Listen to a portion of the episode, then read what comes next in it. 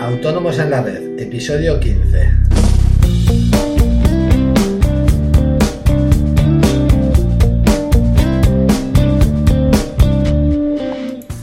Muy buenos días a todo el mundo y bienvenidos a Autónomos en la Red, el podcast en el que te contamos todo lo que rodea el mundo de los autónomos. Hoy, tal, y como os prometí ayer, vamos a hablar de la posibilidad de compaginar el cobro de la prestación por desempleo y ser autónomos a la vez. Un tema que espero que sea de ayuda a todos aquellos que estáis pensando en emprender un negocio. Pero antes, que, eh, antes de nada, eh, recordaros que podéis contactar conmigo a través del formulario de contacto de nuestra página web asesoríafiscalautónomos.es. A través de este formulario me podéis enviar vuestras dudas, comentarios, temas que os interesen que tratemos, eh, no sé, lo que sea. Incluso podéis contratar nuestros servicios, por supuesto. Y una vez que ya está hecho el autobombo, vamos a centrarnos en el tema de hoy. Eh, como todos sabéis, emprender no es un camino fácil, sobre todo al principio. Eh, se tiene una serie de gastos fijos, como por ejemplo, entre otros, la cuota de autónomos, y sin embargo los ingresos son nulos o escasos, pero ante todo variables. ¿Y qué es lo que sucede? Pues claro que, eh, ¿cómo lo diría yo? Pues que mucha gente que, está cobrando el paro no puede arriesgarse a dejar unos ingresos fijos, aunque sean reducidos, intentar emprender un negocio, porque tienen familias que, como digo yo, eh, tienen la mala costumbre de comer todos los días. Pero claro, y si se pudiera compaginar el cobro del paro con emprender un negocio, sería fabuloso, ¿verdad? Eh, pues ya es posible, y a partir del próximo 10 de octubre todavía más. Eh, parece, sin que sirva de precedente, que nuestros políticos piensan en los autónomos por una vez en la vida. Claro que se acercan elecciones, somos más de 3 millones de autónomos, en fin, eh, pero bueno, seguro que no es por eso, es que soy muy mal pensado.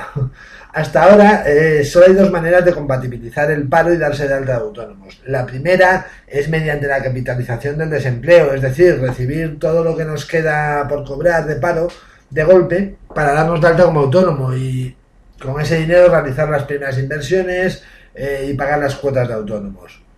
Si te interesa este punto, ya lo tratamos con más profundidad en el episodio 10, que te recomiendo que escuches.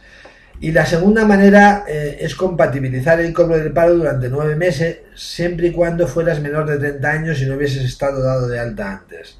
Pues bien, a partir del próximo día 10 de octubre, recordar bien esta fecha porque todo entra en vigor ese día, ya podrán compatibilizar el paro y ser autónomos todas las personas que quieran sin importar la edad que tengan.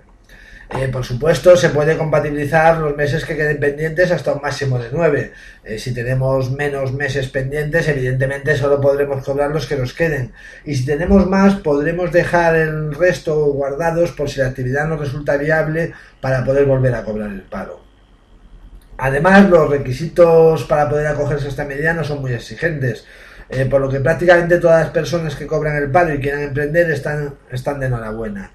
Eh, estos requisitos son los siguientes. El primero y muy importante es que tenemos que solicitar esta compatibilidad en un máximo de 15 días desde que te des de alta de autónomos. Es, muy importante que no se os pase esta fecha, porque de lo contrario no podréis compatibilizar el cobro del paro más adelante. El segundo requisito es que el último trabajo no haya sido por cuenta ajena. Vamos, que os hayan despedido de un trabajo. Eh, perdón, no he dicho mal. O sea, es que el último trabajo no haya sido por cuenta propia. Eh, se trata de que os hayan despedido de un trabajo por cuenta ajena, ¿vale? Perdonad el, error. El tercer requisito es que no hayamos recibido el pago único o alguna prestación similar en los dos últimos años. Y por último, el cuarto requisito es evitar que, o sea, es que no vayamos a trabajar para nuestro anterior jefe, lo cual es totalmente normal porque se trata de evitar situaciones de fraude. ¿Vale? En fin, ya lo único que nos queda por explicar es cómo solicitarlo y también es muy sencillo. Eh, lo podemos hacer a través de internet, en la página web del SEPE, eh, siempre que dispongamos de clave de usuario, certificado digital o DNI electrónico. O bien podemos hacerlo personalmente en la oficina de empleo, eh, solicitando una cita previa y rellenando un sencillo formulario que podemos descargarnos de la página del SEPE. Como digo, este, este formulario es muy sencillo, pero bueno, si necesitáis eh, cualquier ayuda, ya sabéis dónde estoy. Eh, en cualquiera de los dos casos, eh, perdonadme que me ponga pesado, siempre antes de que pasen 15 días desde que nos hemos dado de alta como autónomos, no lo olvidéis. Y esto es todo por hoy. Espero que haya sido un programa de utilidad para muchos de vosotros y si es así, recordar daros una vuelta por iTunes y valorar con 5 estrellas el podcast, que me ayuda mucho. Nos vemos mañana, ya por fin viernes, con un nuevo tema que espero que sea interesante para todos vosotros. Hasta entonces, adiós.